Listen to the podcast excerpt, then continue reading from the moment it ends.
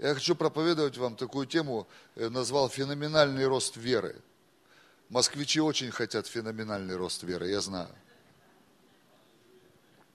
Там в Библии написано, без веры угодить Богу невозможно. А москвичи добавили и прожить в Москве. Я всегда смеюсь, когда меня по вашему городу возят некоторые братья, там бывают так, и говорят, вон там хата стоит 250 миллионов. Я говорю, вау. Вон там 180 миллионов. Я говорю, ух ты. И они еще думают, чем бы удивить. Я говорю, там вон свет горит, говорю, видите, он свет. Кто-то просто купил. И они такие раз замолчали. Я говорю, ну просто это квартира, которую кто-то купил. Для кого-то это просто квартира, понимаешь? Они такие, хлоп, точно, аж осенило. Точно, это квартира, которую кто-то купил. И такие задумались. Я говорю, представьте, если кто-то купил, значит, это можно купить. Можно поменять свое убеждение и не бояться того, что это так дорого стоит, а начать мыслить, если кто-то купил, может и я смогу? Нет, я не смогу, я бомж, бомжевич, моя судьба, мой крест, я проклятый. Я прочитал, Бог сказал Адаму, проклята земля за тебя. Я говорю, да я в курсе, что Бог сказал Адаму, но я в курсе, что в восьмой главе Бог сказал Ною. Когда это проклятое поколение пожило, пожило, попотело, попотело, потом они плохо кончили все. Ной выпуливается на берег, и Бог ему говорит, вау, Ной, красавчик, молодец, такое здоровское ты предприятие совершил я тебя благословляю. И повторяет ему слова, которые говорил Адаму в Эдемском саду. Говорит, благословляю тебя, плодитесь, размножайтесь, наследуйте всю землю, больше не буду землю проклинать. Прикинь, в восьмой главе такое написано. Поэтому перестань потеть, купи кондиционер,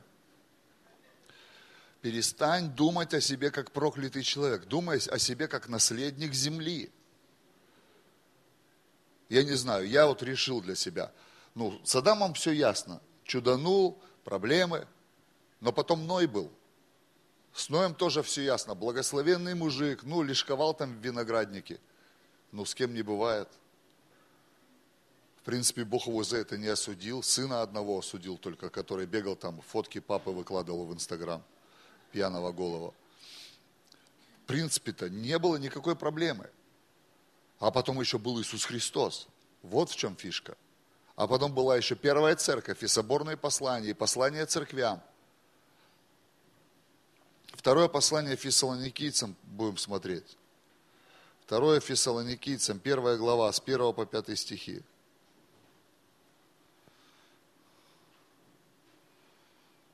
Если у вас есть Библия, откройте, если нет, вам придется верить мне. Что я читаю из Библии. Павел и Силуан и Тимофей Фессалоникской церкви в Боге Отце нашем и Господе Иисусе Христе. Благодать вам и мир от Бога Отца нашего и Господа Иисуса Христа. Представьте, они не высвобождают что-то жуткое.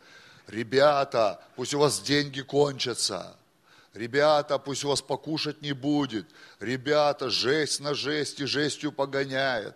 Представьте, собрались три апостола, вышли сюда на сцену и начинают благословлять церковь.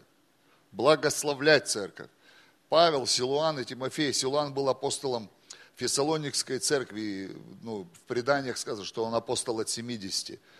Тимофей был молодой апостол, ученик апостола э, Павла. Он служил в Эфесе, он был пробужденец. Молодой, ему было 23 года, у него 60 тысяч церковь была. Весь город был пробужден. Город, который вообще не хотел слушать Павла до этого – на сыновьях есть большая благодать, чем на отцах. Павел с Варнавой пришли в этот город, их, на них орали два с половиной часа. Велика Артемида Ефеская, велика Артемида Ефеская. Люди какие были. Они говорят, окей, ребята, мы пойдем отсюда. Помолились там где-то за углом. Тимофея послали. Тимофей пришел и перевернул духовную обстановку в городе. Благословение сыновей всегда больше, чем благословение, которое на плечах отцов лежит. Всегда больше, это сто процентов. Я смотрю, как э, один из сыновей пастора служит, на гитаре уже что-то пилит там. Думаю, вот интересно. А в его возрасте пастор Евгений, наверное, в церкви на гитаре не играл. Нет? Хулиганил. Это уже явное благословение. Это уже явное благословение. Что отец в этом возрасте вел неправедную еще, может быть, жизнь. Но сын в этом же возрасте уже получает благословение как левит церкви, как служитель, как соработник. Это очевидное благословение. И вот эти ребята, они высвобождают благословение на церковь. Смотрите, это уже другое поколение верующих. Те, которые поднялись благодаря апостолу Павлу, сыновья духовные, встают рядом с отцом и благословляют церковь, чтобы церковь поднялась. И они говорят там, Павел говорит, всегда по справедливости мы должны благодарить Бога за вас, братья, потому что возрастает вера ваша и умножается любовь каждого друг к другу между всеми вами. Так, что мы сами хвалимся вами в церквях Божьих, терпением вашим и верою во всех гонениях и скорбях, переносимых вами, в доказательство того, что будет праведный суд Божий, чтобы вам удостоиться Царствия Божьего, для которого и страдаете. У этих ребят были проблемы – были проблемы. Единственное, чем они могли атаковать эти проблемы, апостолы, благословение. Они говорят, мы благословляем вас, мы благословляем вас, мы благословляем вас, мы благословляем вас. Сегодняшний мир не ценит благословение священника, не ценит ни в какую. Мы думаем, да что в этих словах такого? В этих словах есть все, чтобы преодолеть свои проблемы. Все. Я когда и путешествую по всему миру, я ищу помазание, я ищу наделение. Когда я нахожу какого-то мужчину Божьего или женщину Божию, от которых я хочу получить наделение, я хватаю их за руку, если это можно, и говорю, просто благослови меня. Просто благослови меня. Я знаю силу благословения. Если ты придешь или был в православной церкви, там, когда идет батюшка, все просят, батюшка благослови, батюшка благослови. Они не верят, не понимают, но у них в традицию это вплетено от первых апостолов что уста священника имеют силу, которая разрушает болезни, которая разрушает проклятие. Эта сила называется благословение. Благословение, добрые слова, потому что добрые слова – это слова Бога, потому что Бог благой. Бог благой. Этот э, пацан, олигарх, прибежал к Иисусу и говорит, учитель благий, что мне делать, чтобы наследовать жизнь вечную? А что ты меня благим называешь? Бог только благ. Он чувствовал в своем сердце, что в словах Иисуса есть сила Божья. И он говорит, что мне делать? И Иисус ему говорит, тебе лично продать все имущество, раздать нищим и следовать за мной, стать апостолом в моей команде. Он посмотрел на свое имущество, посмотрел на апостольскую команду, там Иуда с рюкзаком стоит, натырил с утра уже себе на чебуреки. Не, не хочу. Не хочу в эту странную апостольскую команду, не хочу служить в этой странной московской церкви. Она что-то небольшая, какая-то невеликая, и звук в этом зале плохой, и пол, когда на первом ряду пастор подпрыгивает, я на последнем песок вытряхаю штанины уже не хочу, ничего нет, у меня своя жизнь, жизнь московского олигарха в аренде. Я плазму купил в ипотеку, вот, ТНТ. Я не хочу, не хочу, зачем? Люди приходят в церковь, о, что здесь такого? О, что здесь такого? А где вы собираетесь? Там с испанцами вместе у нас. Сначала проповедуем, потом танцуем. Не, не хочу. Я не хочу в эту команду странную. Я не хочу с этими людьми быть рядом. Ты знаешь, любая, любая церковь, которую сейчас, на которую смотрит весь мир, когда-то была странная, маленькая, и от нее отворачивались. И люди не ценили слова священника, который там стоял и благословлял. Потому что вся проповедь, я буду проповедовать, сколько Бог позволит, и аренда, как говорится. Помните, как эти говорят? Если позволит Бог, и будет там возможность у нас. Вот я просто говорю, это те слова, которые я говорю, эти слова разрушают проклятие, эти слова приносят исцеление, эти слова созидают твою семью, эти слова разгоняют демонов, эти слова защищают тебя от катастроф, от падения, от разрухи. Да это ж просто проповедь. Для тебя просто проповедь, а для меня благословение – для меня благие слова, слова, помазанные самим Богом, слова, которые сам Бог вкладывает в человека, использует человека, чтобы навести порядок на земле, свой божественный порядок. И третий стих, я люблю читать э, Библию не просто как текст, я люблю изучать Библию. Для меня важнее, важнее не информация, которой я наполняюсь, для меня важнее слово, которое оживит что-то в моей жизни. И я когда читал третий стих, меня зацепило. Я понял, что в этом третьем стихе есть что-то, что мы не видим Иногда ты не видишь просто, пойми, синодальный перевод Библии это 19 век. 19 век. Если сейчас притащить сюда человека с 19 века, он пол проповеди не поймет. Вообще скажет, вы кто? Вы о чем?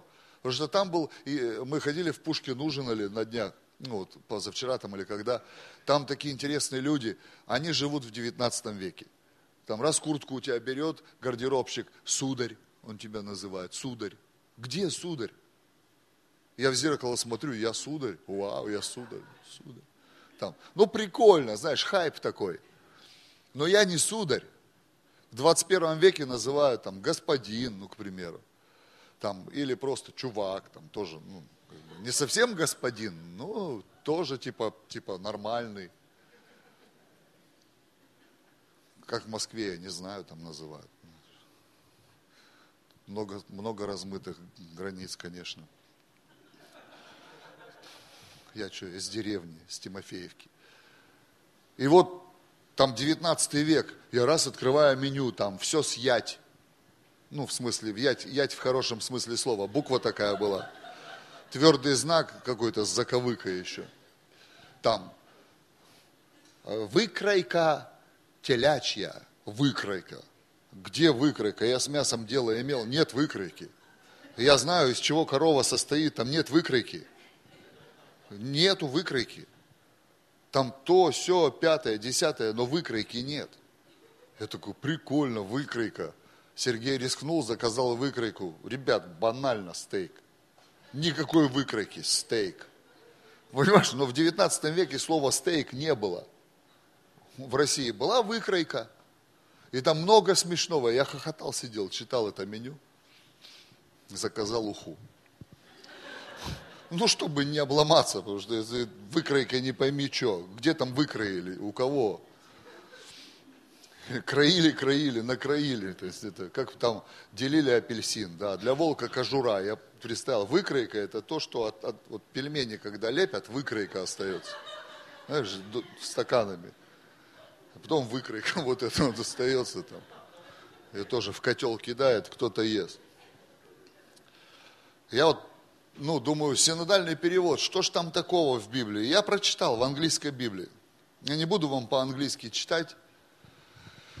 А, это The Message перевод. Там написано, так, я перевод сразу вам прочитаю, потому что я читал на английском, Реально, я на английском читал, и в меня прыгнула середина этого стиха. Там написано, ну, я вам прочту сейчас. Вы должны знать, друзья, что благодарить Бога снова и снова за вас, это не только удовольствие, это необходимость. Павел говорит, у него есть задание благодарить Бога за эту фессалоникскую церковь, в которой что-то происходит. А что там происходило такого? Мы должны это делать ваша вера растет феноменально. Я вот в английском прочитал Your faith growing phenomenality. То есть ваша вера растет феноменально. Я, ух ты!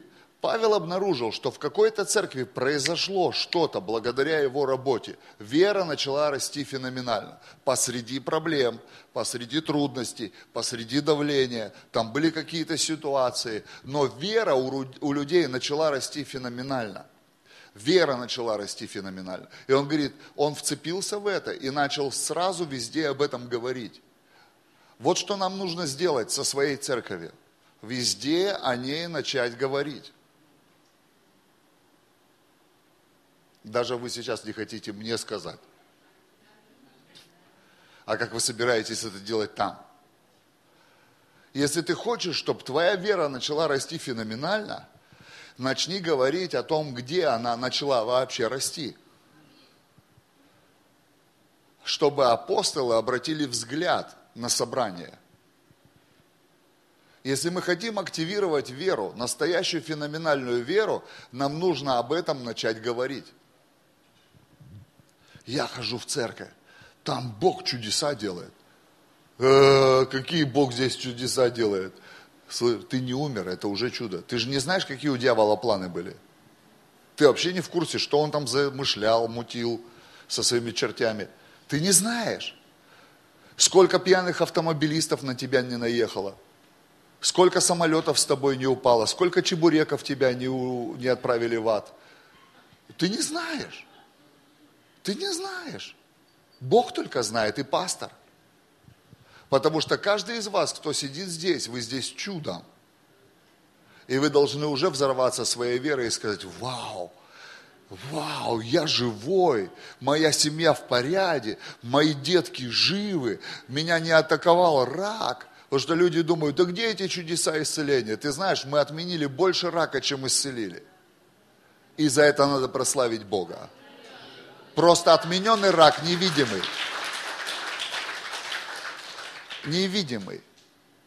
И, но когда мы сталкиваемся с онкологией, мы не можем исцелить ее, мы думаем, мы слабые, мы сильные. Просто слишком, слишком мы столкнулись с очевидными вещами, и нам нужно просто противостать этому верой. Какой верой? Да мы победили больше рака, чем этот один маленький, который мы видим.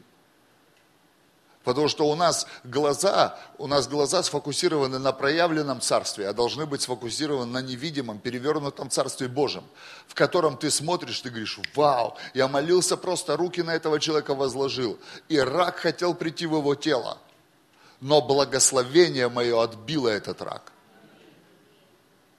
Да ладно, да я вам серьезно говорю – и слепоту мы отбили, и всякие катастрофы, и всякие переломы, и непонятные болезни, и заражения, и прочие-прочие вещи. Да что я вам говорю?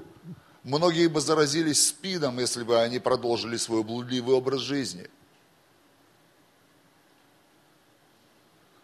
Нет, я предохранялся. Ага. Как будто это пуленепробиваемый чехол, которым ты там предохранялся. Мог просто взять и разъехаться по швам в самый неудачный момент. Я верю в благословение. Я хочу, чтобы у вас феноменальная вера начала здесь расти в церкви. Но начните говорить о своей церкви как сумасшедшие. Чтобы люди говорили, да задолбал ты уже со своей церковью, пошли уже в нее.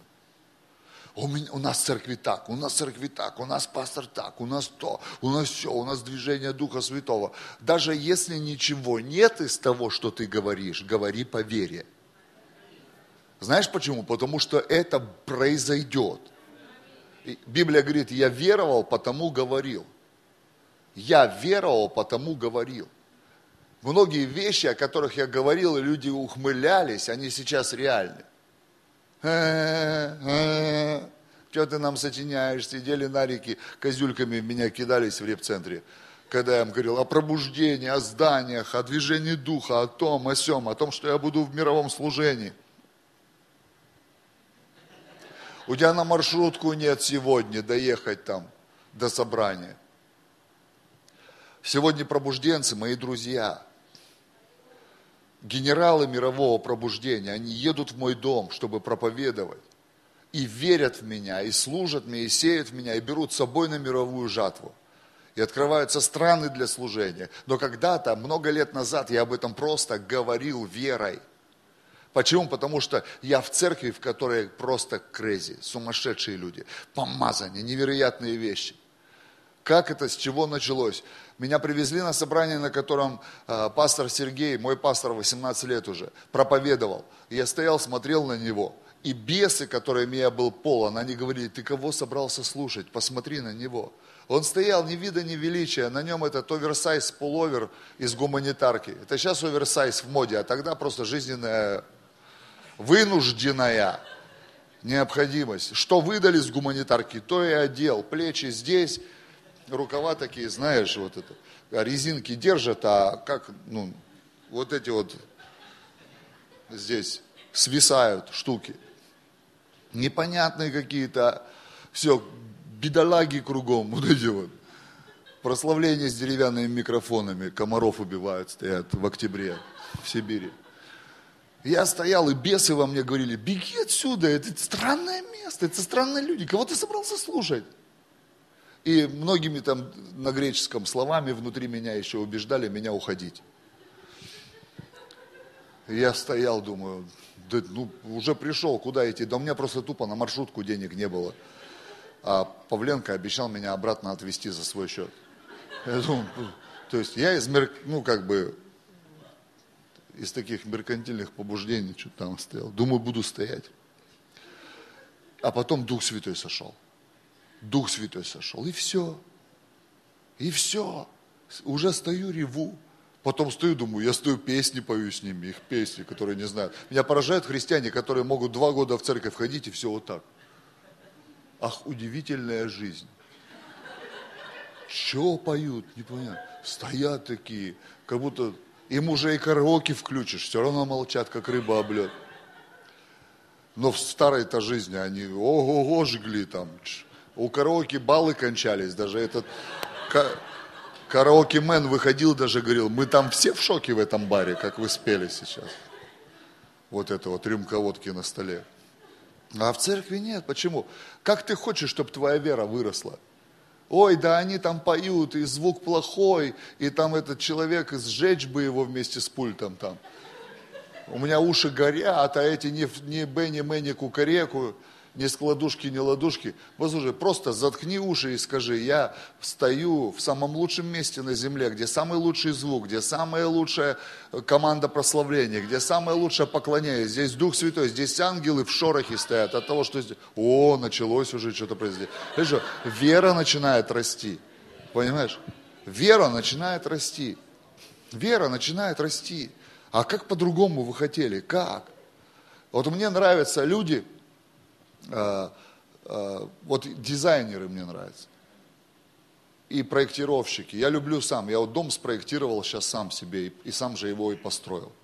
А тесть у меня, он архитектор, дизайнер. Я к нему пришел, говорю, Геральд Борисович, я сочинил дом, вот спроектировал, давай мне его оформи. Вот я его вижу вот так, вот так, эргономика такая, здесь то-то, то. А ты вот мне придумай вот так, чтобы он красивый был. Потому что я могу инженерно придумать, а он может красиво придумать. У меня инженерное мышление, а у него красивое мышление. Потому что когда человек только с красивым мышлением сочиняет, инженеры в шоке. Как это сделать? Ну это красиво, но как это сделать? Этому должны быть партнеры. Но мне нравятся дизайнеры, когда они приходят в такой дикий лофт и говорят, и они начинают видеть, понимаешь, ты видишь бардак, а у меня Юля, она, она тоже, она, она художник, у нее художественное образование, там, ну, она из семьи художников, что там говорит, мама библиотекарь, а папа дизайнер. И я там привез, там, мы квартиру продали, купили землю под храм, привез ее в репцентр, говорю, я здесь квартиру сейчас сделаю. А там такой угол был не отделанный, просто дикий лофт, ну, жесть. Она говорит, как это невозможно? Я говорю, вот так, вот так, вот так, вот так будет раз через месяц смотрит квартира, мы раз переселились, жили там несколько лет. И вот дизайнер, он когда приходит, он начинает видеть то, что ты не видишь. Он говорит, все, я вижу, здесь так, здесь так, здесь такая цветовая гамма, здесь то, здесь плитка, здесь не плитка, здесь то. Ты ничего не понял. Потом он тебе раз присылает картинки. И еще и 3D. Ты там можешь 3D зайти, там походить в очках виртуальных. Вау, ничего себе, а как ты это придумал? Он стоял и воображал. У него разум рисовал картины, которые ты не видел. И знаешь, в чем приходит? Потом в твою жизнь. Ты начинаешь жить в том, что он придумал. Что такое вера? Это когда ты придумываешь то, что другие не видят. На основании Слова Божьего. Но другие не видят твою семью. А ты в церковь приходишь и пять стульев занимаешь. Люди приходят, говорят, а что здесь? Здесь занято. Ну, я сейчас какую-то не ту информацию вам слил, конечно.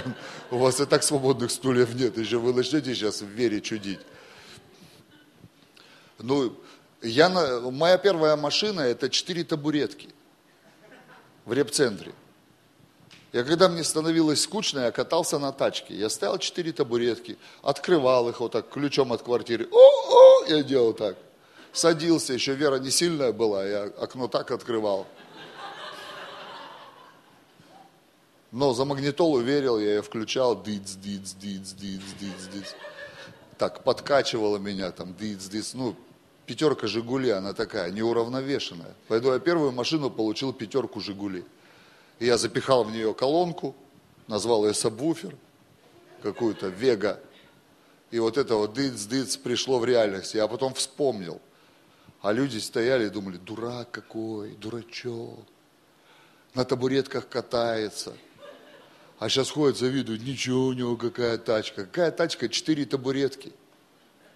Четыре табуретки, тачка. Просто пришел, прошло время, прошел сезон. И то, что ты воображал себе, это произошло. Шел по району, там эти люди сидят специальные, в субботу у них шаббат, шалом. В гараже сидят на аккумуляторах. И пиво с ними банка сидит. И вот они поглощают пиво, рыбу шелушат. И тут я иду, о, сектант, поржем, иди сюда. И я прихожу, ну что звали? Как дела? Ну что ты так и танцуешь свои аллилуйи? Я говорю, а вы так и сидите на аккумуляторах здесь, как приросли. Ну и давай надо мной там глумиться. Че, он даже не куришь? Я говорю, нет. А че? Говорю, да я на пачке прочитал, что написано. Просто дочитал до конца. Не просто Мальборо, а что ниже написано. Прочитал, потом еще картинки у вас сейчас там на пачках, такие вдохновляющие. А, что, не бухаешь? Я говорю, нет. А что? Я говорю, да ну устал, вот это вот, утром просыпаешься, кипяток берем, у тебя одна мысль, за что я здесь? Что меня ждет? Вот так постоянно, ага, ну ладно, молодец, что? А с женщинами у тебя как? Я говорю, ну у вас тоже здесь, я смотрю, практически очередь стоит на вас тут не знают, как драться за вас сейчас буду, чтобы таких-то мужичков-то урвать с гаража. Состоятельных, аж гараж у них есть. Главное, тачки нет, а гараж есть. Вот в чем дурь сама. Ну, потом я думаю, а что я буду, я же, ну, вроде как христианин. И, и Бог сразу начал говорить через меня. Я говорю, у меня жен, я жену люблю. Они говорят, какую жену? что ты нам голову морочишь, какая у тебя жена? Я говорю, ну где-то ходит, просто не встретились еще. Я же взросленький уже дядька. Я говорю, где-то ходит, уже точно родилась.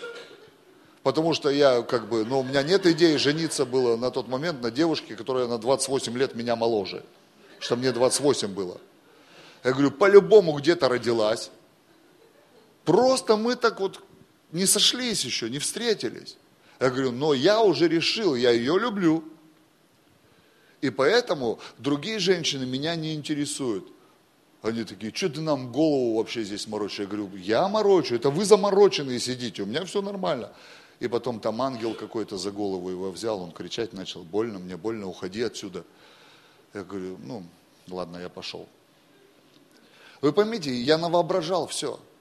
Я классную церковь навоображал, хорошую команду навоображал. Вот ваши пасторы сидят, они вас навоображали. Вы думаете, что все естественным путем? Да нет, ну, жизнь веры, она неестественная. Они представляли несколько лет назад, как они приедут в Москву, какая будет церковь. Знаете, в чем будет сила? Если вы начнете вместе с ними воображать, вот так вот все вырастет. Я разговариваю с вашими пасторами, часто мы встречаемся, живем в их доме, больше в Москве просто жить негде. Не, шучу. Это лучшее время. Я могу заплатить за гостиницу, все нормально. Но я хочу быть с ними. Почему? Потому что я могу перелиться в них. Я могу что-то дать. Мы можем что-то взять. Все разговоры о вас, о церкви. Они не говорят о чем-то, о пурге какой-то, они говорят о вас.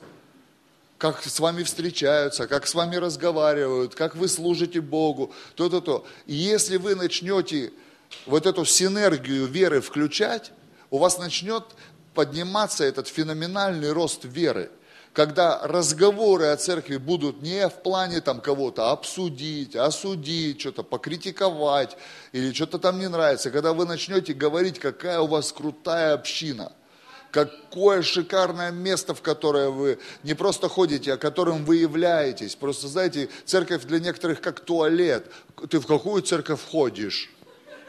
Это как ты в туалет ходил сегодня, а ты в церковь ходил сегодня. Ну, туалет не меняет мою жизнь радикальным образом. Конечно, облегчение приносит, но прорыв нет. Так и церковь, в которую ты ходишь, облегчение приносит, но прорыв нет. Пришел, выдохнул, знаешь, как люди говорят, постоял, полегчало. Полегчало. Такой духовный туалет, пш, газы вышли, полегчало. Нет, я и есть церковь, я и есть тело Христа. Я 24 часа в сутки говорю, какая крутая церковь моя. И тогда вы будете переживать, начнете феноменальный рост веры. Феноменальный рост веры. Я пришел в тот сезон, когда о моей церкви говорят генералы пробуждения, говорят через «Вау». Я захожу, на конференции сейчас был «Голос апостола» в Пенсильвании с Юлей, и Марка мы брали уже, он уже вырос для конференции. И я в, в перерыве, Робби Докинс позвал нас пообедать, и я такой бегу, там где-то за сцену, какая-то комната, где все проповедники сидят там, ну, проповедники там, чтобы Рэнди Кларк, Хайди Бейкер, ну, такого уровня, если вы знаете. То есть генералы мирового пробуждения. Я такой забегаю в комнату, такой ворвался, и раз Робби сидит с Виллом Хартом. Это молодой апостол с Хайди Бейкер, они служат в Мозамбике, он по всему миру тоже крусейды проводит. Молодой парень. Я такой врываюсь, и Робби такой, о, а я как раз рассказываю Виллу про твою underground church. Они называют, там уже знают мою церковь, что underground church, потому что у нас, кто был у нас, если в гостях или как-то по фоткам видел, у нас зал под землей. И я такой, и у меня такая мысль, а тебе говорят здесь. И если в апостольских кругах о тебе говорят и используют вау, там что-то необычное, и самое главное, не просто как там церковь выглядит, а он говорит, там атмосфера, там люди, там реально пробуждение они переживают, там все они заряжены, ту-ту-ту. Я такой, о, это апостолы говорят о моей церкви. Это первое Фессалоникийцам, второе Фессалоникийцам, первая глава, третий стих. И вы попадете туда –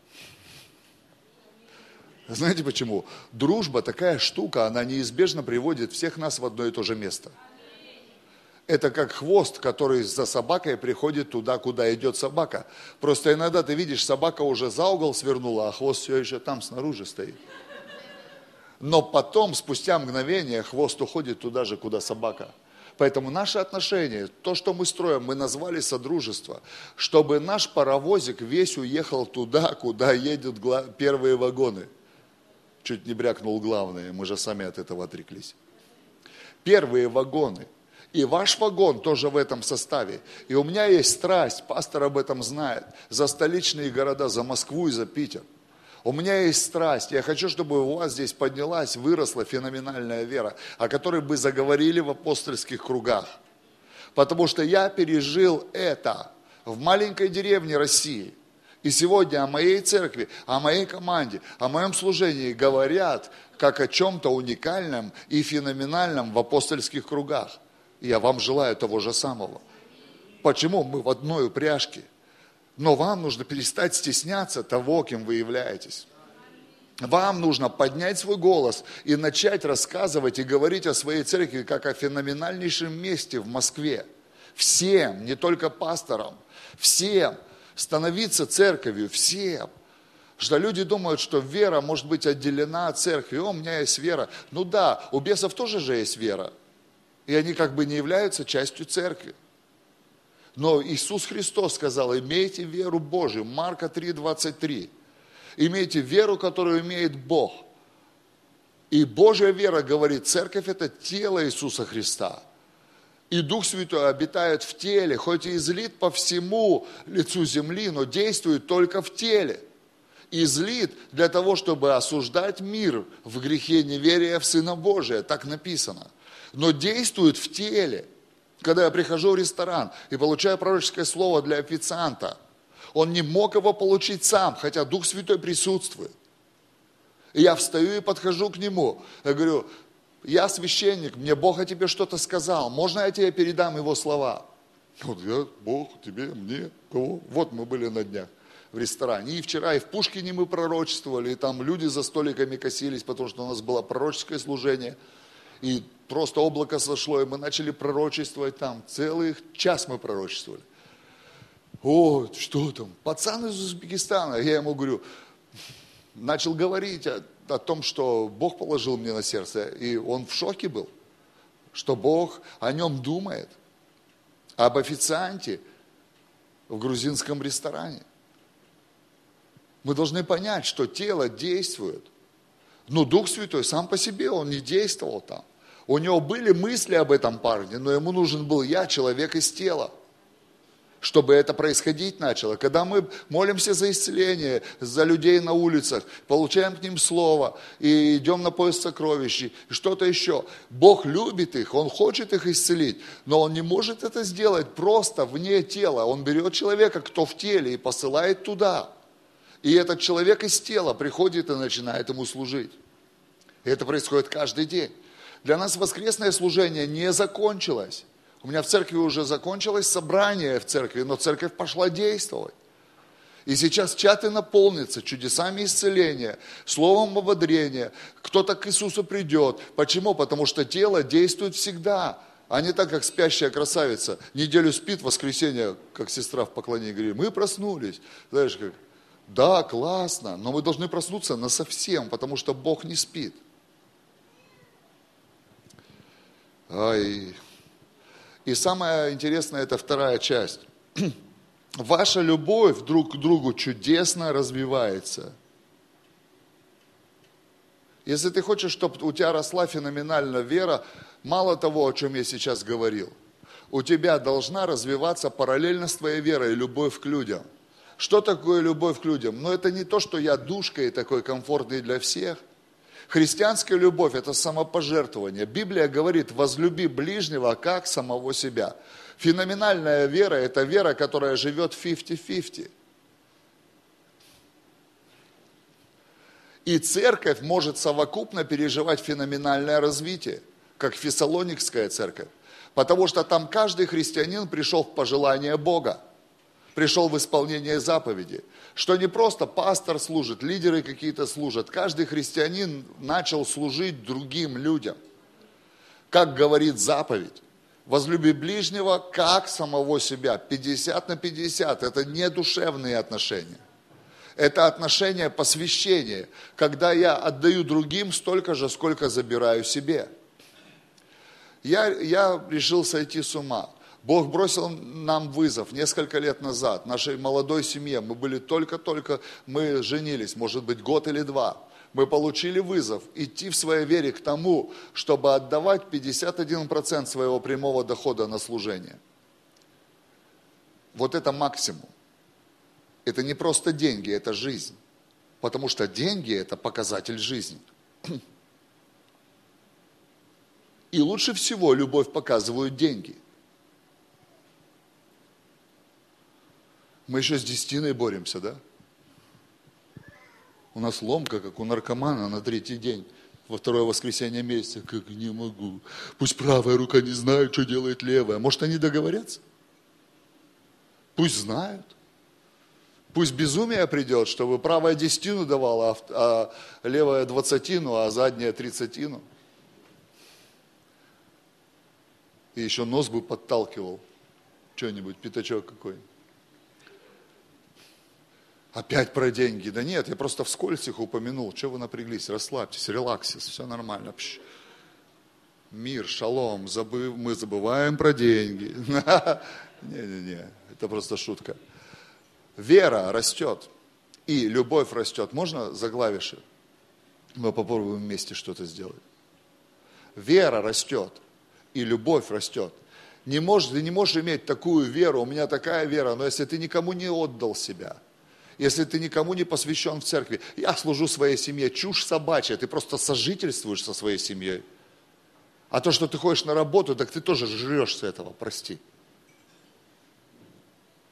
Ты больше еще ныряешь в это, потому что это ж ты заработал. Я потом и кровью. Поэтому вы все сидите, я пошел, белой дачи, удача. Акция, транзакция. Если ты никому себя не отдаешь, свое время никому не отдаешь, свой дар, свои таланты. А какой у меня дар? Послушай, у меня сын в Ашеры пошел. Он побоялся взять какую-то более серьезную ответственность, просто ответственный малый. Но я с ним поговорил, сынок, это наша церковь. Давай, пришло время. Давай ты тоже будешь служить. Это наша церковь. Не наша семейная, а наша, как как этой большой духовной семьи. Выбери, реши. И сегодня, Сегодня он ну, на соревнованиях в другом городе. Но каждое воскресенье он встает в 9 утра и идет в храм. И у него есть лидер, старший Аша. И он делает то, что ему говорят. Моет полы, готовит туалет, проветривает зал, чистит ковролин. Мне все равно, что он делает. Я знаю, что он, тело, это самое главное, что я хочу знать. Что мой сын – часть тела. Что в нем растет вера. Я хочу, чтобы в нем была феноменальная вера, как и во мне. Но проявиться она не может без служения людям, без любви к людям.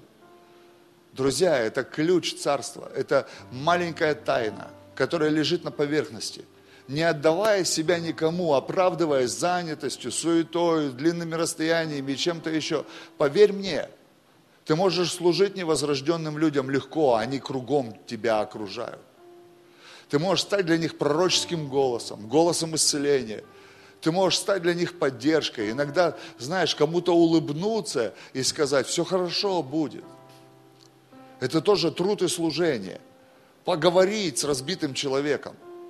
Не просто прятаться в социальном этом муравейнике, а стать светом, стать руками Христа, голосом Иисуса, стать вдохновением Божьим.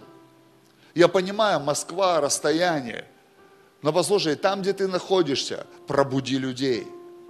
Там, где ты находишься, ведь каждый из нас встречается с невозрожденными людьми. И Иисус послал тебя к ним. Ты молишься и молишься годами, и ничего не происходит. Поверь мне, как только ты начнешь людям служить, чудеса обрушатся в твою жизнь. Чудеса обрушатся в твою жизнь. Ты будешь в шоке, как меняются твои обстоятельства. И что для этого нужно делать? Этого разве достаточно? Да. Библия говорит, Иисус ходил, проповедовал царство. Когда нужно, исцелял. Когда нужно, благотворил. Если бы мне кто-то рассказал, что однажды наступит момент, что я соберу с притонов 250 наркоманов, и поселю их в трех тысячах квадратах недвижимости, которую я построю на свои деньги со своей командой. На свои деньги. Потому что где их взять? Все, что в церкви сегодня собрали, вчера потратили. Ultralight экономика. Я бы так бы смеялся, наверное, но я реально в это верил. И сейчас у нас в области, прямо сейчас в нашем служении 250 человек на реабилитации в трех тысячах квадратах домов милосердия, которые мы построили для них. И у многих пасторов своего жилья нет до сих пор. Но у этих ребят есть жилье. Почему? Потому что вера растет. Вера растет. Вера растет. Феноменальная вера растет вместе с любовью к людям. Они параллельно поднимаются, как сообщающиеся сосуды. И если Бог изливает массу, то поднимаются две структуры. Вера и любовь, вера и любовь, вера и любовь. И я не остановился. И я не говорю все. Я говорю, Бог, я молюсь, Исайя 60 глава, Бог, расширь мое сердце. Расширь мое сердце, чтобы еще больше сыновей и дочерей пришло. Чтобы еще больше я мог видеть этих чудесных вещей. Я говорю, Бог, обрати богатство моря ко мне – обрати, не для меня. Ну да, приходит в сезон награда. Это нормально, когда приходит награда. И нужно иметь смирение, чтобы брать то, что ты заслужил. Не хапать быстрее, не хватать, как блудный сын, а в смирении принимать, когда награда приходит. Потому что прежде чем принять то, что есть у меня сейчас – я отдал гораздо больше другим людям. Я живу не просто по совести, я живу на порядок ниже, чем мог бы позволить себе жить по совести. Почему? Я хочу, чтобы это делал Бог. Чтобы это было очевидно для всех. И чтобы мозги материалистов взрывались просто, как будто там петарду вставили и подожгли. Чтобы это Бог делал, царь мой. Никто не посмотрит на твое семя – Никто не посмотрит на труд над урожаем. Как только ты получишь урожай, тебя осудят. Не переживай, это нормально. Иисуса распяли из зависти. Они завидовали его успеху, они завидовали его одежде, они завидовали его деньгам, они завидовали его команде, которая из простых людей была поднята для, для людей, которые могли 50 тысяч кормить на свои деньги за раз. И при всем при этом были обеспечены их семьи, их дома. Апостол Павел учил Коринфскую церковь. Учитель постановил, чтобы церковь была процветающей и заботилась о священниках и об их семьях по максимуму. Если ты изучишь послание Коринфянам, ты обнаружишь там неудобные для плоти вещи, но первая церковь так жила. Они процветали из-за заботы. Они процветали из-за сострадания. Они процветали. Безумие пришло для мира. Потому что Павел говорил, мы никому не полагаем преткновения, когда распоряжаемся огромными средствами. Потому что мир был в шоке. Но он говорил, мир будет в шоке всегда но внутри церкви никому не полагаем преткновения. Все открыто. Приходи и изучи жизнь тех успешных служителей, в жизни которых, как кому-то кажется, баснословные деньги крутятся. Приходи внутрь, я тебя приглашаю. Становись пастором, езжай на миссию. Или приближайся к своему священнику, вставай рядом в команде. У тебя один вопрос будет после этого. А откуда все? Когда ты доберешься до бухгалтерии, у тебя будет один вопрос, откуда все. И если бы мы были не возрождены, мы бы сказали от верблюда. Но так как мы возрождены, мы говорим, Бог дал. Бог чудотворный. Пусть ваша вера феноменально растет вместе, бок о бок, с любовью друг к другу. Это не душевные обнимашки в собрании. Привет. Это тоже здорово. Это то, что вы будете делать друг для друга завтра. Во вторник, в среду, в четверг, в пятницу. Друг для друга. Во-первых и во-вторых для мира. Потому что там наши братья и сестры, которые не блуждают еще, не вернулись домой. И тогда можно будет сказать о вас, вера растет феноменально вера растет феноменально. И рассказывайте о своей церкви, не стыдитесь, рассказывайте, будоражьте, наполните свои дома, свои дружеские отношения разговорами о вашей восхитительной общине, о ваших замечательных служениях, чтобы не петь просто раз в год. Людмила, Людмила, о, там, Евгений, Евгений. Та же песня, те же слова, только переделали по-другому. Чтобы не было это раз в год. Это так мило было, я восхищен. Но был ли конверт для пастора в прошлом месяце? Что ты сразу начинаешь? Я уже заканчиваю, вам повезло. Был ли конверт в прошлом месяце? Или она Людмила раз в год такая замечательная? Я вот знаком, сколько мы знакомы? 17 лет примерно. 17 лет, целая жизнь. Я узнаю, она 17 лет Людмила каждый день. Евгений, вы с ней вообще там с детского садика, по-моему, да? Сколько вы знакомы? 30? 27? Почти угадал. 27 лет. Не меняла имя? Нет, Людмила как была, досталась тебе так до сих пор. Людмила, да? Представьте, это мило, это здорово, вы молодцы, это так прикольно. Но почему бы просто вот так вот не сломать систему? И в ноябре вот так вот не засекретить чат, как вы это сделали, что даже пастора выгнали. Чтобы он не прознал, что вы тут такой псалом, псалтирь закуролесили. Сломайте систему в ноябре, наколошматьте конверт. И просто нежданчиком, но это понятно уже не нежданчик, поэтому в октябре сделайте. В ноябре это уже я вам схему слил. Просто сделайте, проявите любовь, соберите вот так вот деньги и скажите, пастор, просто давай вали на неделю в Турцию. Надоел. Отдыхай. Да что, почему пойду? Будьте церковью, о которой заговорят. Я вам сливаю фишки. А у тебя так делают. Нет, надо, чтобы делали. Нет. Я сапожник без сапог. Я хожу с посланием, как Павел. Он говорит Каринской церкви, чуваки, вы должны были мне дом построить, вы должны были все оплатить в моей жизни, вы должны были э, заботиться обо мне, дать мне лучшую одежду, дать мне лучшие условия, потому что так постановил учитель, и так живет Кифа и братья Господа. Но я решил с Варнавой, что мы не будем от вас ничего брать, чтобы вы даже смотрели на даже такую нашу жертву ради вас.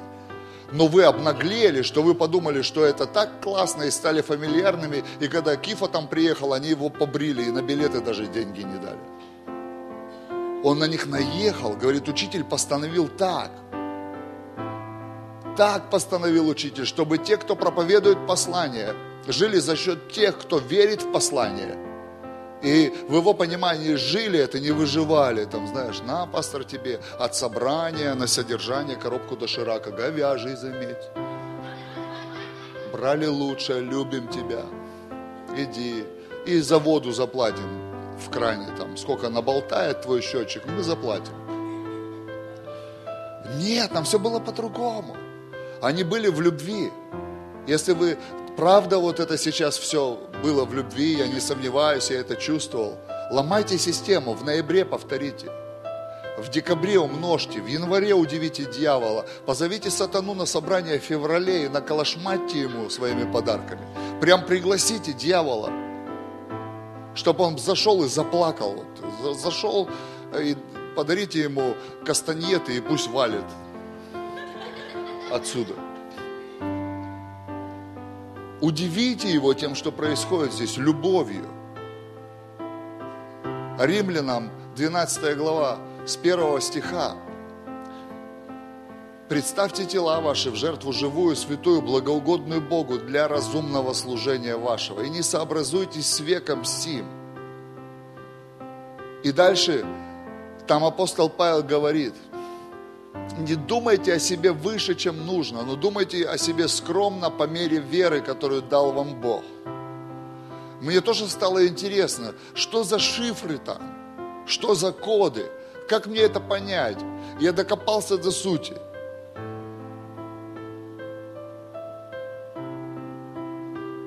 Живя тогда, как каждый из вас, в чистой благодати, важно – чтобы вы не истолковали себя как люди, которые приносят эту доброту Богу.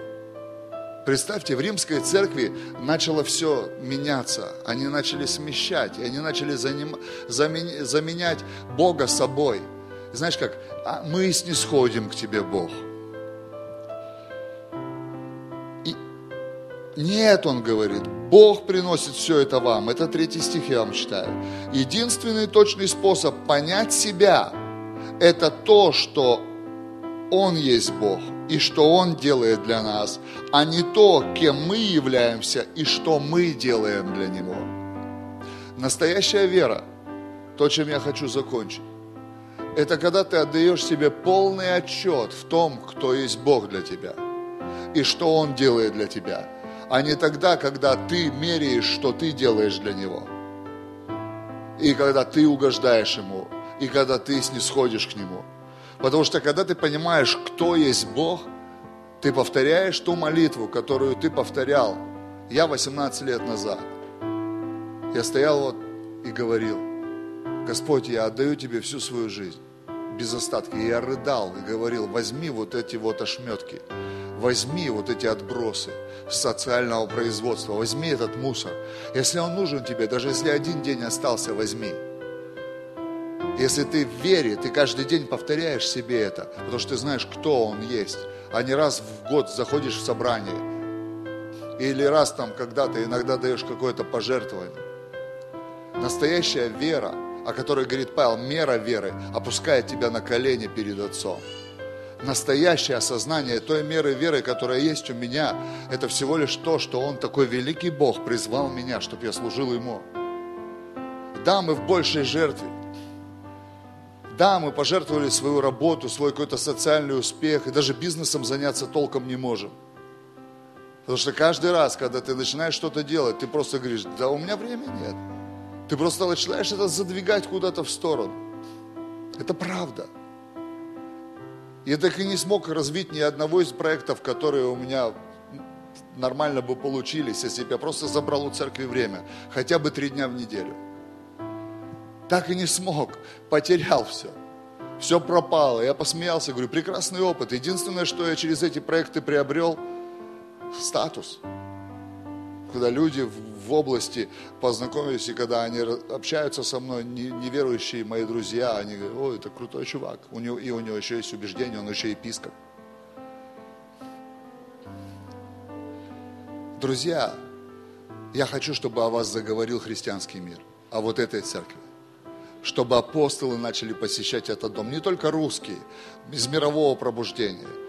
Чтобы здесь феноменальная вера поднялась и вот эта вот феноменальная любовь друг к другу. Чтобы в этой церкви был дух служения сумасшедший, тот дух, который есть на ваших пасторах. Я знаю их труд. Я чувствую свою, ну, своим сердцем их заботу обо мне каждый раз, когда я приезжаю в их дом. И я знаю, что с такой же страстью и любовью они заботятся об этой церкви. Дайте фидбэк, дайте этот отклик, этот отзыв, дайте этот отзвук. Пусть от вас отразится та любовь, которую они вам дали. Пусть поднимется что-то невероятное здесь. Я благословляю вас. Моя молитва сейчас будет простая. Я хочу благословлять вас одну минуту. Потому что в этом есть благословение, добрые слова, то, что хочет делать вас Бог.